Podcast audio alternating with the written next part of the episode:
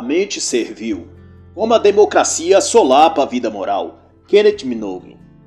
O objeto deste livro é a democracia, ou melhor, a democracia contemporânea. O autor, que foi professor de ciência política, colunista da The Times e outros jornais, foi considerado um intelectual de destaque. E a forma como aborda o tema estudado neste livro revela sem margem de dúvidas que os intelectuais e toda a classe política moderna estão desconectados dos valores da realidade humana e presos, portanto, ao fetiche de perfeição social. E por isso mesmo, para construir essa sociedade utópica, os líderes mundiais encaminham a humanidade para regimes tirânicos e totalitários. E o que há de diferença entre isso e o tradicional comunismo ou socialismo é que na política contemporânea esse totalitarismo global é chamado de democracia. O autor vai dizer: aquilo que desejamos raramente proporciona as satisfações que sonhamos. E no sopé dessas afirmações, o autor analisa um ponto que considero muito sensível em toda essa discussão: a questão da liberdade. Ou melhor, a liberdade como pressuposto da democracia, ou seja, a democracia tendo por base as liberdades individuais. Mas para o autor isso é controverso, desde que, para abraçar a posição de cultura e sociedade moderna e atualizada, conforme vai dizer Minogue, as pessoas precisam se inserir cada vez mais na coisa chamada Estado. E conforme verifica o autor, é justamente dessa paixão pela liberdade que surgiu, sobretudo a partir do final da Idade Média, que aparece no cenário político e cultural o individualismo como um tipo específico da personalidade humana. Na prática, isso significa a inclinação pré-definida de subjetificar a tudo, inclusive a si mesmo. Ser livre, então, tornou-se sinônimo de a pessoa ter projetos individuais em todos os campos o tempo todo e arrogar soberbamente que possui independência intelectual e moral, e portanto nada deve às gerações passadas, que podem e devem, por direito, ser, fazer e modificar tudo o que quiserem, como se a história dele e do mundo começasse no momento que ele nasceu em diante, nada devendo aos que vieram antes, e nada a deixar para os que virão depois.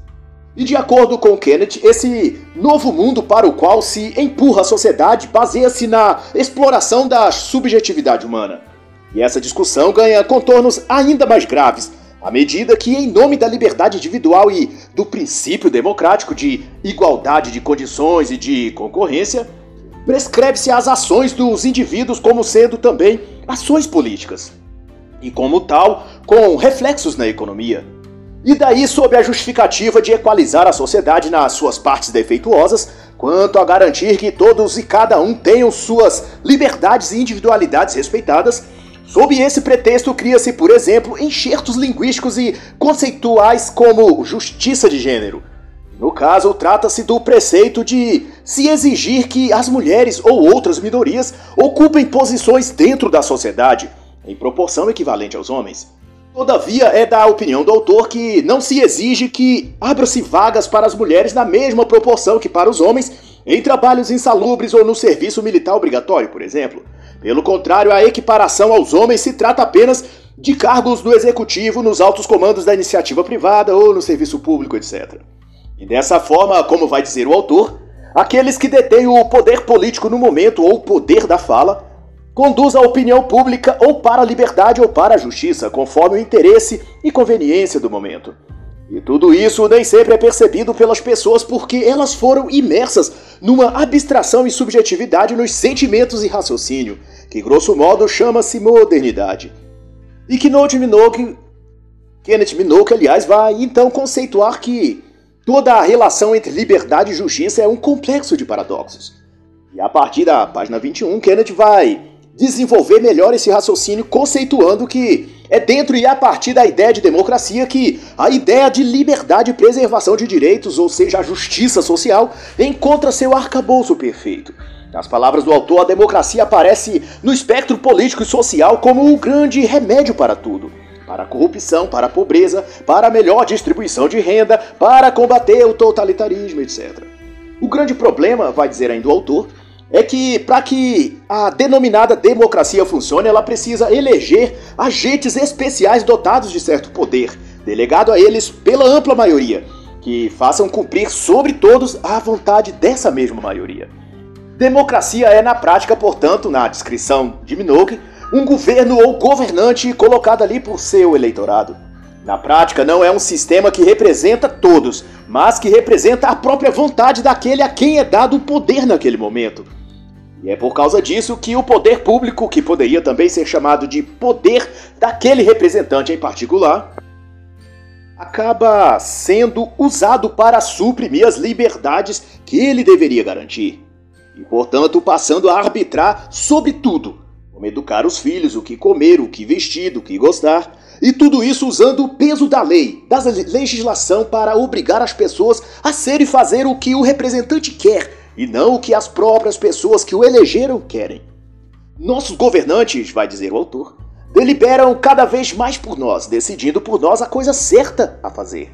E essa penetração na vida pessoal e na dimensão psíquica e emocional, querendo determinar o que devemos sentir e pensar, é na concepção do próprio autor a manifestação ou imposição da mente servil, ou do servilismo imposto pelo poder estatal na figura de seu representante democrático das instituições democráticas. É a completa intromissão institucional naquilo que é da experiência interior de cada ser humano. É a essência da própria vida humana. Aquilo que nos torna humanos e que o autor chama aqui de vida moral. E esta vida moral, de acordo com o autor, é a principal vítima daquilo que Kenneth Minogue chama de servilismo ou de mente servil, que tanto pode ser estudado pelo ponto de vista político quanto intelectual. E como ressalta também o autor, nossas capacidades morais são o equipamento básico do qual depende nossa integridade e sobrevivência. Contudo, o mundo moral, vai dizer o autor, tem sido erroneamente descrito como regras sociais ou atitudes culturais, e por isso colocada no campo de análise da retórica política, chamada, portanto, de capital social. Todavia, Minogue deixa claro que essa transferência do moral para o social incentiva e cria uma ilusão de que os vícios podem ser reformados se os governos transmitirem as mensagens corretas. E o apontamento que o autor faz logo no primeiro capítulo é de que o conceito de moral ou moralidade está atrelado à crença de a moral se tratar de um modo correto de viver. E por isso mesmo é tido como algo secundário na ordem de prioridades na vida em sociedade, como se tratasse de algum tipo de modo de vida religioso. E é desse ponto que surge duas divisões. A das pessoas que acham que sabem e conhecem o único modo correto de viver, e aqueles que prescrevem que as mudanças no modo de viver é que são a melhor forma de se situar no mundo, já que o próprio mundo está em constante evolução mas é da opinião do autor que há uma espécie de entendimento universal atrelado às questões humanas, passíveis de serem encontradas em todas as culturas. E é dentro desse contexto que o conceito de democracia é posto como prática social e substituto dos padrões e hábitos morais das sociedades modernas. E nessa ótica, o Estado de Direito, o direito constitucional também, são inseridos como novos pressupostos da cultura, um tipo de ideal de vida que mistura os aspectos moral, social e político. E tanto mais, conforme vai dizer Minogue, a democracia se constitui no seio da sociedade como um tipo de ideal ou sonho abrangente de sociedade em que todos gozariam da felicidade ao pertencer a uma comunidade democrática. Na concepção do autor, esse conjunto de transformações sociais se deram a partir de dois eventos históricos: a Revolução Francesa de 1789 e a Revolução Russa de 1917. Para Kenneth, a partir destes dois períodos, a democracia, como conceito social e político, foi sendo estruturada e executada para que se revelasse não uma condição, mas um processo ininterrupto, empurrando a sociedade para um alegado modo de vida perfeito. E para explicitar isso, o autor concatena que, muito embora o preceito de democracia se autodenomine um arranjo político e social devotado às garantias da liberdade, na realidade essa é apenas uma camada externa que esconde, portanto, os verdadeiros interesses e fins para o qual foi criada. Para Minogue, a real democracia é uma projeção inverossímil da realidade, uma idealização que tende a programar os membros de uma sociedade para um tipo de pensamento coletivista, um estado de ser que se pauta na questão da igualdade social. Vede que a democracia surgiu justamente como alternativa aos arranjos sociais, políticos e econômicos que existiam em determinado lugar e em determinada época. Mas em cada lugar e em cada época o processo democrático atuava como crítico a monarquia onde a monarquia existia, a aristocracia aonde a aristocracia havia, e ao Estado teocrático aonde a teocracia existia. Mas, ao mesmo tempo que criticava o modelo de sociedade daquele lugar, oferecia como reforma a pauta dos direitos humanos como base da democratização.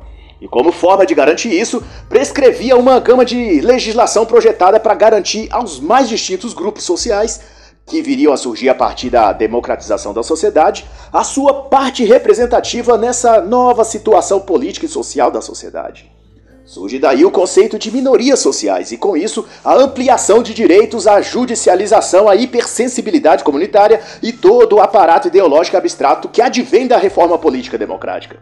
Dessa perspectiva, guardada as devidas proporções, o Estado democrático é um projeto de mudança social. Mas o autor ressalta, no entanto, que o que ele conceitua como democracia nesta obra se distingue daquele caráter tipicamente subentendido de que se trata de um modelo de liberdade tal como descrito na obra de Tocqueville, por exemplo, sobre o modo de vida americano no século XIX. O estamento democrático analisado aqui é bem mais contemporâneo e encontra respaldo naquilo que os modernos analistas e cientistas políticos denominam como democracia.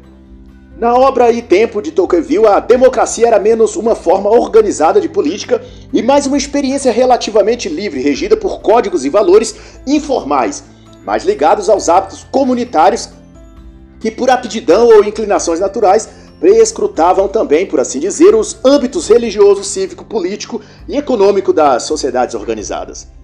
Todavia, no prospecto moderno de democracia, é um ideal transformador da vida humana, uma espécie de espírito secundário, nas palavras do próprio autor, que a tudo circunda e permeia. É a nova e evidente força causal, vai dizer o autor, que move todas as pretensões do mundo, desde a economia a vida moral, quanto a tecnologia ou aspectos da vida particular. Em outras palavras, tal como posto, a democracia se faz uma marcha moral coletiva em busca de corrigir as injustiças históricas. Não há, portanto, algo mais equivocado do que achar que a democracia atual se resume à fórmula do povo, pelo povo, para o povo, como foi anunciada ao mundo ano após ano. Na prática, as políticas públicas não refletem a vontade do povo mas daqueles que governam sobre o povo. Vede, por exemplo, como o atual modelo democrático operado no mundo se mostra distante de representar a vontade do povo. Digo como exemplo no caso ocorrido em 2020 no Brasil referente à Suprema Corte, em que os então ministros invocam a democracia ou a proteção da democracia para impetrar medidas autoritárias e pessoais de perseguição e censura a apoiadores do governo. No caso, o ministro Alexandre de Moraes determinou prisão e busca e apreensão de material de trabalho e dos próprios jornalistas ou ativistas pró-governo, como no caso da senhora Sarah Winter e do senhor Oswaldo Eustáquio. E também apreensão de bens particulares dos jornalistas Alan dos Santos, Bernardo Equista e outros. E tudo isso sob a égide de que o ministro estaria protegendo a democracia. Mas a democracia não deveria se pautar na própria liberdade de expressão e de manifestação daqueles que são o próprio objeto da democracia, ou seja, o povo? Acaso esses jornalistas e ativistas não são eles aquilo que a democracia deveria representar? Não são eles o povo? Pois a democracia não é, ou não deveria ser, um algo em si mesmo, mas algo que só existe por meio e através do próprio povo. Tanto por isso, tal modelo de democracia, ou a interpretação que se faz dela atualmente, é um maleável instrumento político nas mãos dos reformadores sociais. E ao invés de um sistema de funções constitucionais, ela agora é um juízo de valor, um instrumento de representação das minorias, ou qualquer outra coisa que se queira aplicar a ela em favor de algum autoritarismo do momento. Em tese, vai dizer o autor, numa democracia, o povo governa e as políticas públicas refletem seus interesses. Mas na realidade, vai continuar a dizer, toda democracia é na verdade uma oligarquia em que as autoridades e os políticos que controlam a retórica da discussão pública é quem determina o que acontece. Já na página 59, Minogue vai refletir que, quando se trata de democracia, a principal proposta é que ela é a melhor, se não, o único sistema capaz de equalizar a sociedade. Isto é, de resolver os problemas das desigualdades sociais. Mas, se for verdadeira percepção do autor, é um fato ilusório esperar que um sistema político se converta num programa de benefícios disponíveis para todos. Isso não é possível porque o papel constitucional da democracia não contempla o espectro da felicidade humana, ou mesmo da sua moral individual, no sentido de que igualdade e inclusão não passam de slogans pelos quais os políticos se promovem, mas que na prática é inviável em termos concretos, uma vez que a sociedade humana é por si própria desigual e distinta por excelência. A ideia de equalizar a sociedade, portanto, implica a distribuição de vantagens a quem não buscou merecer, ou a remoção de vantagens de quem investiu muito esforço e inteligência para adquiri-las. A pretensão, nas palavras do próprio autor, é usar o poder do Estado para reformar a condição humana e redimir a humanidade de um sistema social injusto. Esta é uma forma de radicalismo ideal e, conforme vai nos lembrar o autor na página 67, Marx já tentou isso e usou outro nome para o seu totalitarismo, ele chamou de comunismo. E para esclarecer esse ponto, Kenneth Minogue ressalta que a ideia de uma sociedade plenamente democrática se assemelha nos métodos e ímpeto moralizador ao que já foi proposto no decorrer da história e denominado de socialismo. E nesse ponto é possível que o leitor esteja em dúvida de como duas visões aparentemente distintas e até antagônicas, como socialismo e democracia, podem se assemelhar. Uma vez que, em tese, a democracia pressupõe a liberdade de ser e de escolher, enquanto o socialismo referencia a supressão das liberdades. Contudo, o autor vai explicar que esse paradoxo, antes de tudo, é a democracia como direito à liberdade vem sendo tolhida e reconfigurada. E hoje, quando se fala em democracia, se insere nesse termo o prefixo social, ou seja, social-democracia. Uma praxis que o Ocidente moderno adota com cada vez mais veemência. Segundo o autor, a social-democracia concentra-se na esperança da harmonia definitiva e a jogada é que o individualismo, conforme a visão tradicional da democracia, gera perturbações que resultam de falhas morais como egoísmo, obstinação. Logo, dentro dessa interpretação, a sociedade precisa, neste caso, ser transformada numa verdadeira comunidade. E é nesse escopo de considerações que o autor vai tratar do que ele chama de a democracia como salvação social coletiva. E a primeira coisa que ele chama a atenção é que Toda tradição política é, portanto, também a democracia, e, portanto, também a democracia, é marcada pela ideia de uma doutrina teológica. E Minogue vai defender essa tese discorrendo que o cristianismo, como pressuposto teológico básico, prescreve a salvação dos seres humanos ou de sua alma, pelo menos pelos termos das ordens divinas, como descritas na Bíblia. Sobretudo a partir de Rousseau e Marx, portanto, as ideias a respeito da salvação da alma passam a ter outro direcionamento. E a ideia de indivíduos buscando a salvação e um paraíso celestial é então substituída por uma nova crença, a de uma salvação como bem coletivo, e ao invés da vida humana entendida como o drama que envolve o céu e a terra, ou seja, uma batalha espiritual entre bem e mal, agora ela passa a ser um drama envolvendo apenas as preocupações terrenas. Segundo essa ótica, a salvação não é mais espiritual, mas uma salvação social. E os males que afligem a condição humana se resumem então à divisão de classes, distribuição de renda, desigualdades, estereótipos de gênero, questões raciais. E como outra vez aqui essa visão coletivizada aí da salvação social fica parecida ao que propõe e crê o marxismo, outra vez se faz necessário analisar em que ou como o marxismo e a democracia se fundem, se são aparentemente o oposto um do outro. E como resposta, Minogue oferece uma conclusão que o Estado democrático moderno, tal como posto nos teoremas da engenharia social e da política atual, uma sociedade democrática é aquela inteiramente inclusiva. Logo, a democracia só se reconhece onde opera, aonde todas as tribos, gêneros e classes têm voz e são ouvidas em seu espaço, e sobretudo atendidas em seus direitos fundamentais. E se democracia e marxismo acabam nesses pontos se convergindo, é porque ambos anseiam e trabalham para a união definitiva de toda a humanidade. E cada qual, ao seu modo, prevêem a gradual desaceleração do capitalismo para salvar o planeta. Também o fim da lacuna entre ricos e pobres, a ajuda governamental para sanar a desigualdade social e a transferência da soberania dos países para organismos internacionais. E brilhantemente o autor faz aqui uma correção perceptível de que as pessoas acabaram introjetando a ideia de que o sistema democrático, por parecer intelectualmente mais sofisticado e esclarecido, impede por si mesmo de o comunismo chegar ao poder. Mas pensar isso não passa de um equívoco.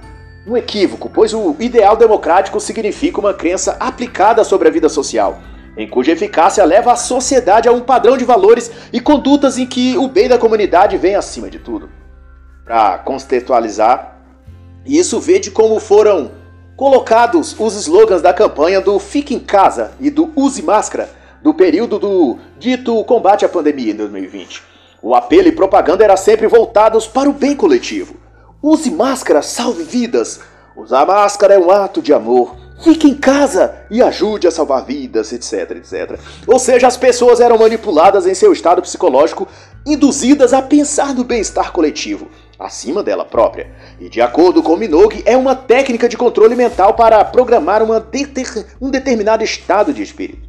E isso tem a ver com a formulação de que, que se chama salvação coletiva. Aquilo que se chama salvação coletiva, aliás, isto é, nas palavras do, do autor, a solução dos conflitos humanos pela superação da individualidade e exercício da cooperação mútua.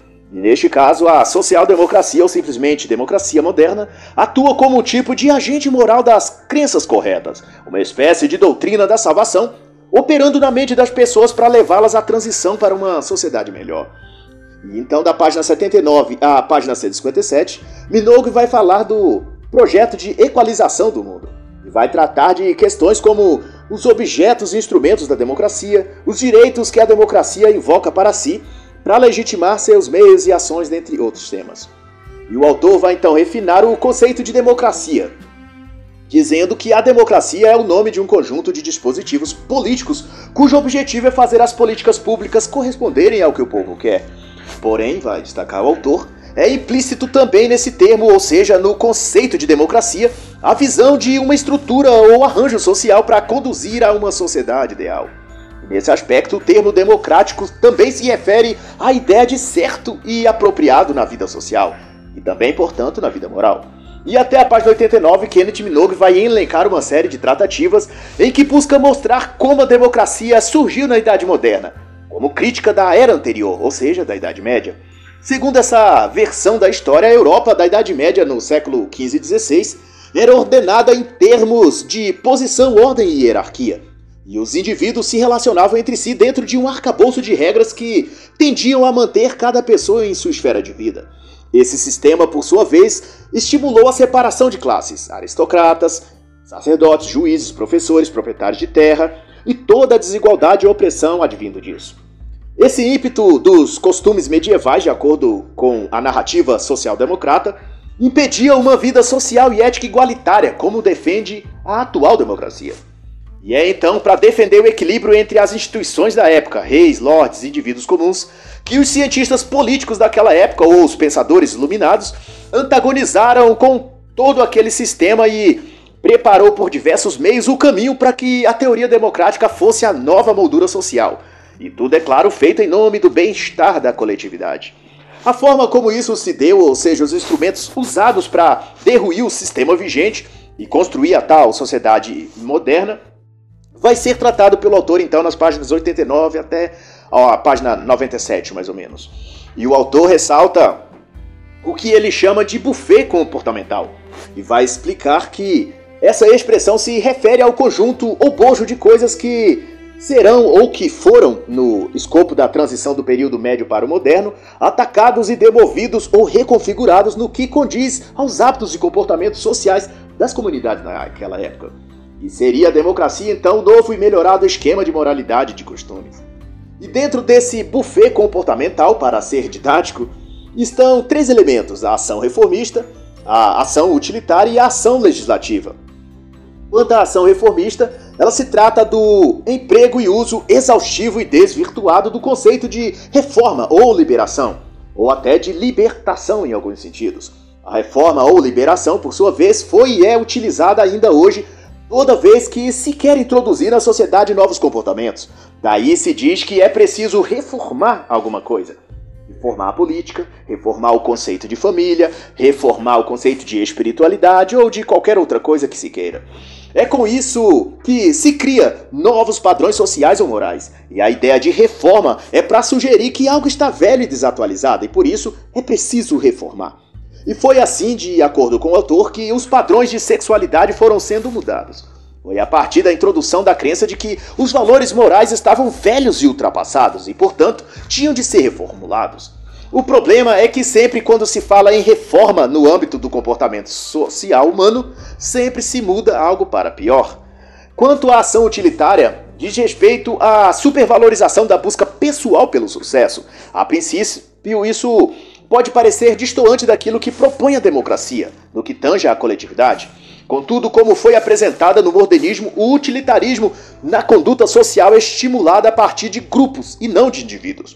Isto é, ao se ter um grupo social identitário, por exemplo, como os que pressupõem raça, etnia ou sexualidade, estimula-se que eles busquem a qualquer custo obter vantagens para si, para sua classe ou para sua categoria, mesmo que à custa de alguma desvantagem para os outros.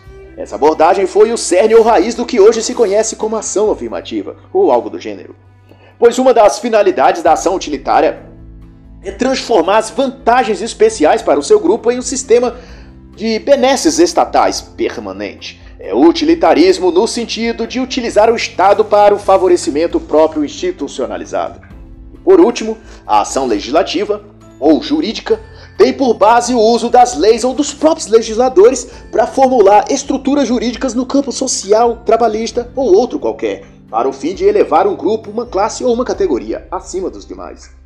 E nesse particular eu prefiro indicar as obras, duas obras, aliás, que vão tratar esse tema de uma forma personalizada, a questão aqui do Brasil, a situação aqui no Brasil. Do que eu prefiro isso do que pormenorizar tudo que o autor Kenneth Minogue discorre aqui neste livro. Nesta especificação do que hoje se diz judicialização ou ativismo jurídico. É, são as obras Os Onze de Felipe Recondo e Luiz Weber e Bandidolatria e Democídio de Diogo Pes e Leonardo Jardim. No que resume esse uso do direito ou das leis de um modo mais amplo de dizer, é o que o autor diz na página 97, que o direito se tornou parte inseparável do pacote chamado democracia. E mais ainda, ele também diz que o que isso fez foi codificar a vida moral e traduzi-la em forma de signos políticos o que significa na prática transferir a competência moral individual para as mãos de ministros, governadores, prefeitos, senadores, juízes e todos aqueles que executam o papel de legisladores e árbitros da verdade e do saber jurídico, do ethos jurídico, né? Antes era a razão, a moral religiosa e a consciência do indivíduo quem regulava suas ações e crenças particulares, naquilo que diz respeito à esfera privada de sua família, pelo menos. Hoje, a esfera privada foi ou está sendo removida. Tudo que diz respeito ao sujeito, absolutamente tudo em sua vida, até seus pensamentos, estão a pertencer ao Estado e não a ele como indivíduo. Isto é, pertence aos legisladores, aos políticos, no modo mais direto de se dizer. Prova inconteste disso é o escandaloso caso jurídico em que o ministro da Suprema Corte Brasileira, Alexandre de Moraes, mandou que se retirasse das redes sociais, Twitter e Facebook, as contas de empresários jornalistas que apoiavam o governo federal, na ocasião o presidente Jair Bolsonaro. No inquérito, o ministro alega possível, eventual, crime de disseminação de fake news. Todavia, fake news sequer é tipificado em lei. Além de que os 16 apoiadores e aliados do presidente Jair Bolsonaro foram, na verdade, punidos por crimes futuros e não por crimes atuais que tivessem cometido. Na decisão do ministro, o próprio diz que sua decisão era para que possíveis condutas criminosas não fossem praticadas. É o crime do futuro, aquele que ainda não foi sequer cometido. Já está mesmo assim sendo arbitrado pela Suprema Corte. Neste caso, na abordagem que faz este capítulo, desta obra de Kenneth Minogue, é exato isso. Os que comandam o cenário político legislativo penetram em todas as esferas do ser, pensamentos, ações, intenções presentes e futuras, e julgam a conduta humana tanto por aquilo que fez quanto por aquilo que poderia vir a fazer. Nogue chama isso de legitimação plena da democracia, o que quer dizer que é o Estado democrático quem legisla sobre todos os aspectos da existência humana, determinando inclusive quem pode dizer o quê. E como exposto aqui, o ministro Alexandre de Moraes deu bem a prova disso, no referido caso do inquérito das fake news. É o uso da democracia como protocolo de medidas jurídicas, se preciso, para corrigir o comportamento social e estabelecer uma nova moralidade. Neste caso, cabe aos poderes institucionais do país, neste exemplo do STF, determinar tudo que podemos ou não pensar e falar. Como diz Minogue, a democracia, como se faz, é a mais poderosa das abstrações atualmente. Como toda abstração, ela pode virar a própria realidade do avesso. Assim, também vai dizer o autor, o mundo democrático assinala seu principal ativo, a mudança radical na condição humana. E então, a seguir, Kenneth Minogue vai falar sobre as mulheres, as minorias, a linguagem dentro do conceito da democracia moderna, assim como da individualidade e do mundo moderno também no conceito de Estado democrático. Mas tudo isso será discutido por mim na parte 2 desta análise. Por enquanto eu encerro aqui a parte 1 um da análise da obra Mente Servil, como a democracia solapa a vida moral, de Kenneth Minogue.